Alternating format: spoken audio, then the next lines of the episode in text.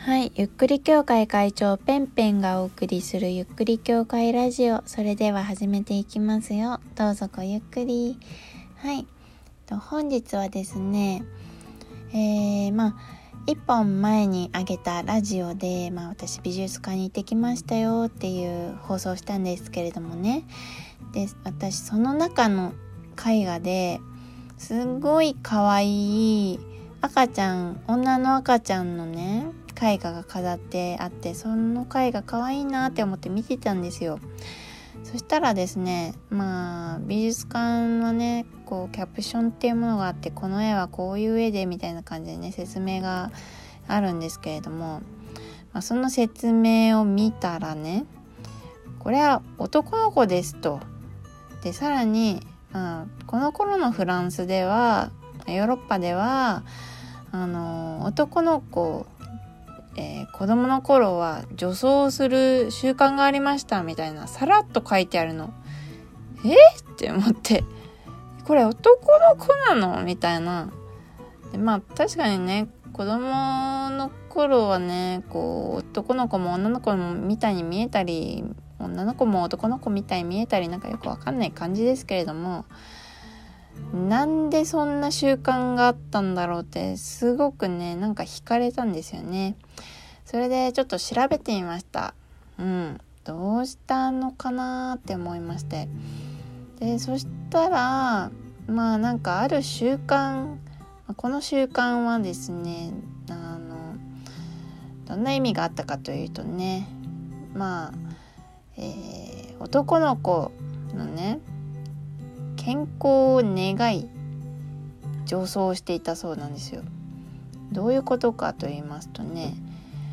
まあ子供っていうのはすごいちっちゃい頃すぐ熱出したりとかすぐ体調崩したりとかね本当に体調崩しやすいんですよねまだこう安定しなくて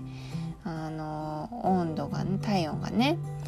だからすぐこう病弱に病弱で熱が出ちゃって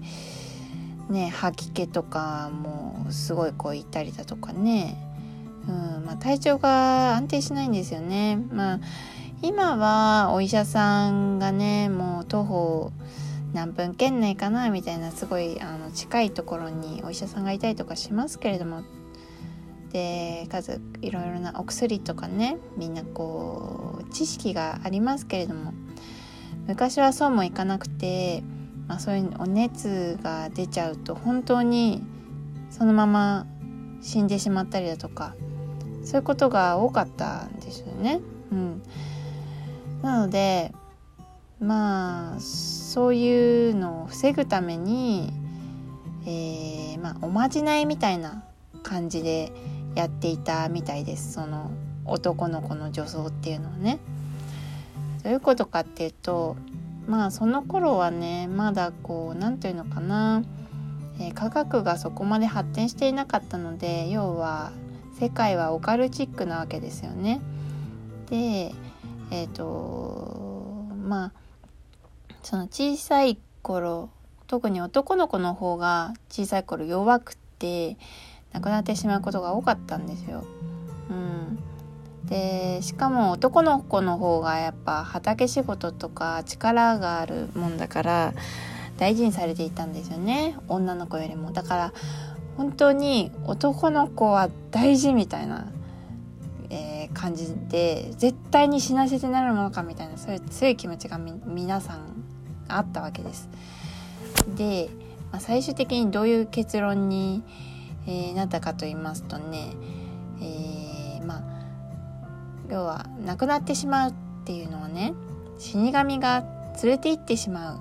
死神が「あこれは男の子だ」って言って「よし」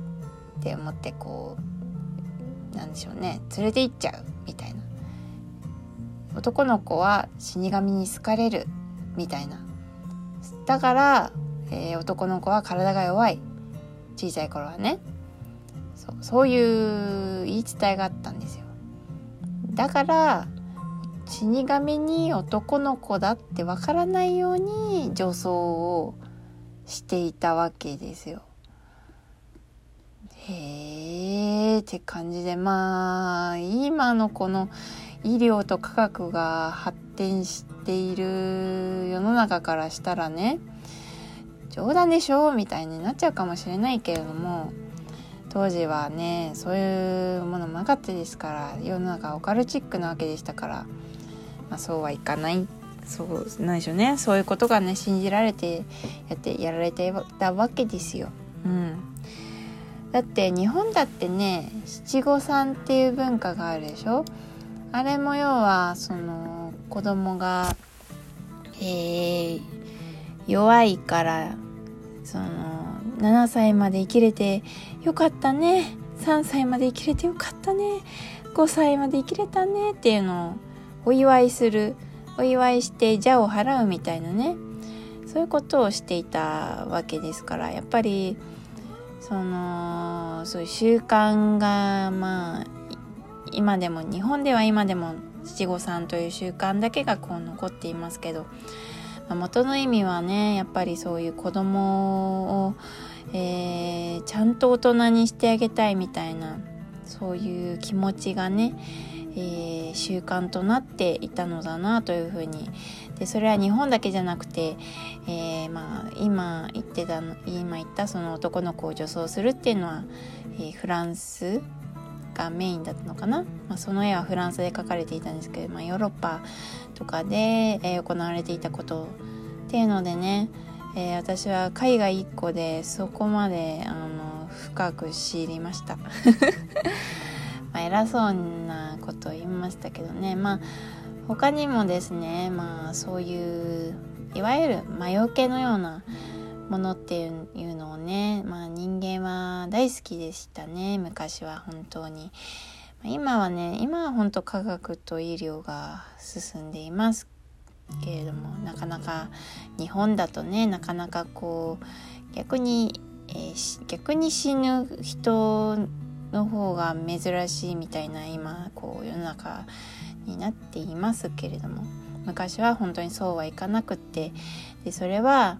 えー、何者かの仕業だっていうのがやっぱりあったわけですよね。だからやっぱり人々は魔除けとかおまじないお守りえそういうことを、えー、とても大切にしていたわけですね。でまあそれの習慣名残として、えー、耳飾りも実はそうだったりします。えー、本当に耳飾りの歴史はかなり長くって、えー、っと縄文時代の時とかもやってますよ。うん、でまあそのどういうふうにその耳飾りを、えー、何でしょうねお守りとしてやっていたかと言いますと、まあ、古代の人々っていうのは穴穴から悪魔がこう入ってくるみたいなそういう考えがあったんです。だから、まあ、耳の穴もそうだしあと鼻の穴。鼻の穴も穴ですよね。だからそういうところを守ろうとしたわけですよね。だからえっ、ー、とまあ悪魔っていうのはねあの光り物シルバーとかゴールドとかそういうものがあんまり好きじゃないみたいな金属が好きじゃないみたいなそういう言い伝えがあったのでねそこにピアスを入れやつけておけば悪魔が入ってこないよっていうのがね、えー、言われていました。エジプトの壁画にもピアスが描かれていたりとか、まあ、古代ペルシアの遺跡からもピアスが出てたりとか本当に、えー、昔からピアスはあったわけですね。ピアスなりイヤリングね。そう。でまあ今だとそのピアスつけすぎてると逆にちょっとなんか常人じゃなくて逆に悪魔っぽさ出ちゃっているみたいですけどそのあの人たちも悪魔を入れたくないぞって思いが強いんですかね。まあそういうことはなくて本当にファッションだと思うんですけどね。うん。はい、まあ、そんな感じで、うん、結構何でしょうね。昔はそういう習慣があったわけですよね。お守りとか身につけるもの。で、えー、身を守るお守りとしてそのものを身につけるみたいなそういうのがあったみたいで。うん。でぶっちゃけ布布っていうものもね本当に昔の人まあ昔の人というか何と言うんですかねインディアンとかマヤの人たちそういう人たちはですね布っていうのをね生命体だと思っていたようですよ。っていうのは昔は、まあ、今化学繊維がこう布になっていますけど昔は植物で布っていうのはできていたわけですよ。まあ、日本のその石垣とかだと、まあ、今でも続いてるんですけど糸芭蕉とか、えー、知っていますかね？糸芭蕉っていう、まあ、簡単に言うと、えーまあ、芭蕉ってバナナなんですけど、まあえー、みんなが食べているバナナとはちょっと違うんですけれどもそういう糸芭蕉とかあとチョマっていうものいろいろとそういう木の繊維っていうものを、えー、こうなんでしょうね。編み込んでそれを布にしてで神聖な儀式とかそういうのにこう、えー、使っていっていうかしていたわけでね。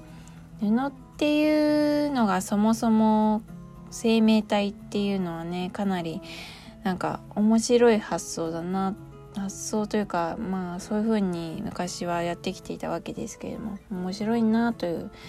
えー、風に思いましたね。うん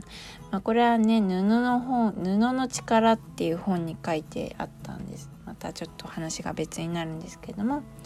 まあねそういうお守りに